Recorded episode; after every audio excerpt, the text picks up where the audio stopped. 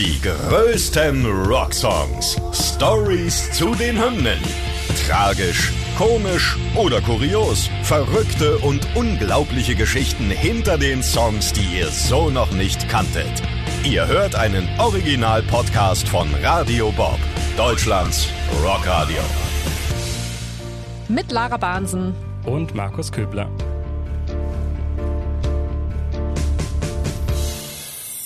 Heute Yellow von Coldplay.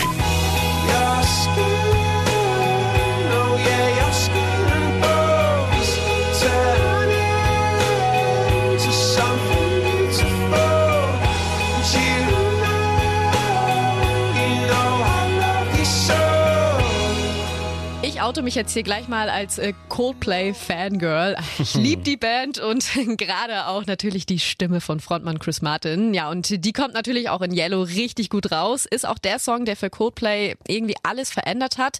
Chris meinte selber mal, wie bedeutend dieser Song einfach für die Band ist und den internationalen Erfolg gebracht hat. Und er gibt auch ganz offen zu, dass sie ihm ihre Karriere zu verdanken haben. It's kind of the song that brought us to America. It took us everywhere really.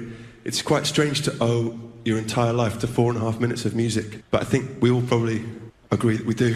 Ja, und dieser Erfolg spiegelt sich tatsächlich auch in den Zahlen wieder. In England war der Song die zweite Single-Auskopplung von ihrem Debütalbum Parachutes und hat im Vergleich zur ersten Single, die Shiver war, ähm, auch die deutlich bessere Platzierung sogar erreicht. Die war auf Platz 4 in England und wurde auch in BBC One, also im britischen Radio, rauf und runter gespielt, sodass der Song am Ende des Jahres sogar der am meisten gespielte Titel im Radio war. Und das, obwohl er erst im Juni rauskam, muss man sich auch mal überlegen. Ja, krass. Für den US-Markt haben sie sich dann auch direkt für Yellow als Lead-Single quasi entschieden und ist dort mit Platz 48 in den Billboard-Charts auch gar nicht so schlecht. Ne? Auch für eine Debüt-Single als Newcomer-Band ist es, glaube ich, schon beachtlich. Das Album Parachutes hat am Ende sogar auch einen Grammy gewonnen in der Kategorie Best Alternative Music Album und Yellow war auch nominiert als bester Rocksong, hat aber am Ende knapp gegen Drops of Jupiter von der Band Train verloren. Ja, und um den Song jetzt geschichtlich mal so einzuordnen, gucken wir erstmal auf die Anfänge der Band. Äh, Parachutes war ja ihr offizielles Debütalbum, aber davor gab es auch schon Veröffentlichungen. Also sie haben sich 96 äh, gegründet und zwei Jahre später dann eine eigenständig veröffentlichte EP rausgebracht. Safety. Es gab wirklich nur so ein paar Exemplare davon. Mhm.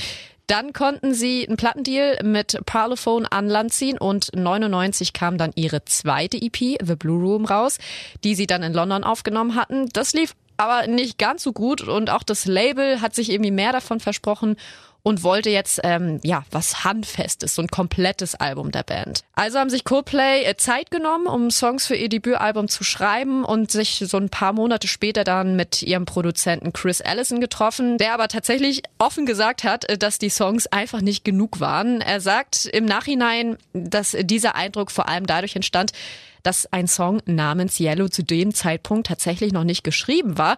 Sonst hätten sie noch an diesem Tag mit den Aufnahmen begonnen. Ja, und genau um diesen Song und seine Geschichte wollen wir uns ja heute dann auch richtig kümmern. Ganz genau. Und dafür spulen wir mal ein paar Monate vor. Coldplay haben das Songwriting also dann fortgesetzt und waren schließlich bereit, ihr Debütalbum tatsächlich einzuspielen. Allerdings immer noch ohne den Song Yellow. Den gab es zu dem Zeitpunkt nämlich immer noch nicht. Aber dazu kommen wir dann gleich, wann der tatsächlich entstanden ist. Die Aufnahmen zu ihrem Debütalbum haben in den Rockfield Studios in Wales stattgefunden und waren für die Jungs auch ihre erste so richtige Studioerfahrung tatsächlich. We had never recorded out of London before. We never really recorded before, to be honest. We'd done one session uh, a few months before in London, which hadn't gone so well. Ja, diese Session in London, von der Chris Martin hier gerade gesprochen hat, ist diese Blue Room EP, die du gerade erwähnt hast, Lara. Und wie er am Ende sagt, waren die Aufnahmen für Parachutes nach der eben nicht so überzeugenden EP so eine Art Make or Break Session, sagte er. Also entweder es klappt jetzt mit dem Erfolg oder dann wird es eben vielleicht auch doch nichts. Da war auch ordentlich Druck vom Label auf jeden Fall im Spiel. Ja, das stelle ich mir so als Band auch immer richtig krass vor, diesen Druck, den man da so bekommt vom Label. Ja, mega. Also sie mussten halt irgendwie noch diesen einen Song bringen. Ähm, eines Abends waren sie dann mit ihrem Produzenten Ken Nelson draußen und da haben sie so die Sterne beobachtet. Mhm. so richtig melancholisch. Ja, man muss sich auch vorstellen, das Studio liegt in Wales wirklich irgendwo mitten in der Pampa. Da hat man also sicher auch einen richtig guten Blick in den Himmel. Ja, und da kann man dann auch mal so ein bisschen abschweifen, glaube ich. Ja. Hat Chris Martin auf jeden Fall gemacht. Ähm, Damit hatte er dann die erste Zeile schon mal im Kopf. Ja, und der nächste Schritt kam dann, als er im Control Room warten musste, bis irgendwie sein Mikrofon oder irgendwas repariert war. Tatsächlich war das, als sie den Song Shiver, also die erste Single, aufgenommen haben. Und das merkt man auch an der Gitarrenstimmung. Chris Martin hat nämlich total verrückte Gitarrentunings und stimmt einzelne Seiten mal runter, andere wieder hoch. Das heißt, das sind teilweise für jeden Song unterschiedliche Stimmungen. Man merkt aber, dass Yellow und Shiver die gleiche komische Stimmung haben. Das heißt, es passt auch dazu, dass er quasi bei den Shiver-Aufnahmen eben kurz warten musste und hat dann aber die Gitarre noch in der Shiver-Stimmung in der Hand gehabt. Okay, also er hatte dann da so seine Gitarre, zupft da so ein paar Akkorde und spielte dann halt mit dem Wort Stars herum, was er ja dann halt durch diese Sternenaktion und so da schon im Kopf hatte. Mhm. Er hat da rumgesessen und gewartet und sich nach und nach die Zeilen dann ausgedacht, aber ein bestimmtes Wort hat halt noch gefehlt. Chris Martin hat etwas mit verschiedenen Lauten so rumprobiert und fand die Lösung dann, äh, als er die gelben Seiten im Studio entdeckt hat. Originally it was like a Neil Young song, or it sounded like a Neil Young song, but it was missing this key word. And it used to go, look at the stars, look how they shine for you, and all the things you do. And there was this gap. And um, I was sitting there singing the song, and I looked at the nearest book to me, and it was the Yellow Pages. Ja, wer hätte das gedacht? Die guten alten gelben Seiten, die in England ja. eben Yellow Pages heißen. Das Wort hat dann einfach so gut gepasst an der Stelle und die erste Strophe hat im Grunde gesessen. Ja, man denkt ja immer, hinter Songs und Titeln stecken so ganz viele Gedanken, ne? Und das ist alles genauestens überlegt. Ja, und dann liegen da einfach die gelben Seiten im Studio und du hast den Titel für deinen ersten Welthit. So einfach kann das manchmal sein.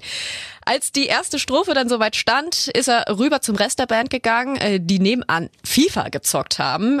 Er hat den Song angespielt und die meinten nur, ja, ja, klingt ganz gut, weil die waren ja halt eher auf das Fußballspiel konzentriert. Ja, gucken wir mal, äh, was denn sonst noch so in dem Song steckt. Also laut Sänger äh, Chris Martin geht es in dem Song um niemand Spezielles einfach nur um eine tolle Person und darum, jemanden ja zu gefallen und alles für sie oder ihn zu tun. Das muss aber nicht unbedingt immer im romantischen Sinne sein. Es könnte ja auch irgendjemand sein, zu dem man einfach aufschaut oder alles für so eine brüderliche Liebe tun würde. Es gab mal so einen TikTok-Trend mit dem Song, also mit Yellow, in dem die User auch über ihre Liebsten gesprochen haben, also egal ob Partner, Familie oder Haustiere, und sie haben die dann als Yellows bezeichnet. Finde ich ganz süß. Ja, echt eine schöne Idee eigentlich. Schauen wir vielleicht mal noch ein bisschen auf den Songtext. Da kommt das Wort Yellow ja auch öfters mal vor und zwar immer am Ende von einem Abschnitt. Chris Martin besingt ja am Anfang die Sterne am Himmel, haben wir ja gerade schon gesagt, und da beschreibt er die eben als Yellow. Dann geht's um den Song selbst. Er singt nämlich I wrote a song for you and it was called Yellow. Damit wird dann also auch klar, dass der Song um jemand Tolles geht, der es verdient hat, besungen zu werden. Und auch in der zweiten Strophe geht's dann so weiter. Man kann also dieses Wort Yellow wirklich so als Synonym für großartig oder toll irgendwie sehen. Und dieses ja, Kompliment hört man im Text ja echt einige Male.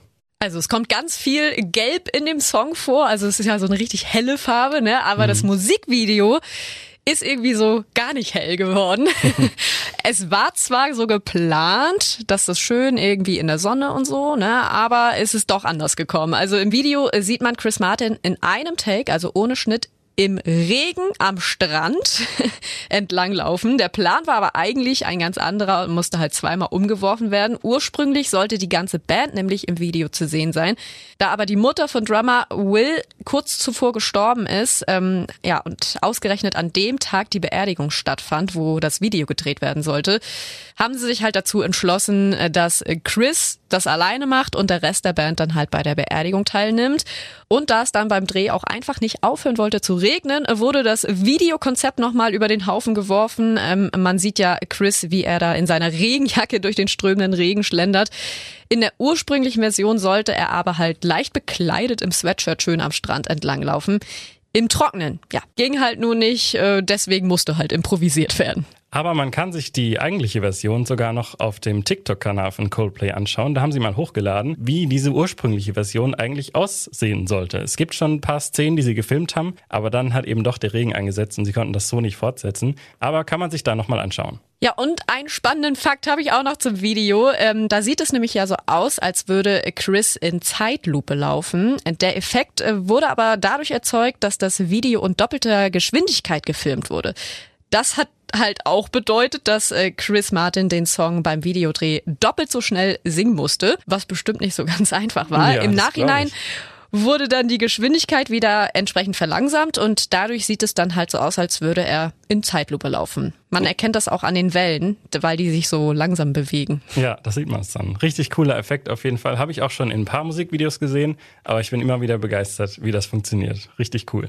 Ja, also eigentlich ja so ein einfacher Song, Yellow, ne? Chris Martin äh, sagt, dass er innerhalb von zehn Minuten den Song fertig geschrieben hat, der aber gleichzeitig ja genial komponiert ist, finde ich. Ja, ich glaube, diese Einfachheit macht den Song auch irgendwie aus und macht ihn auch so erfolgreich und zu dem Hit, der ja bis heute immer noch ist.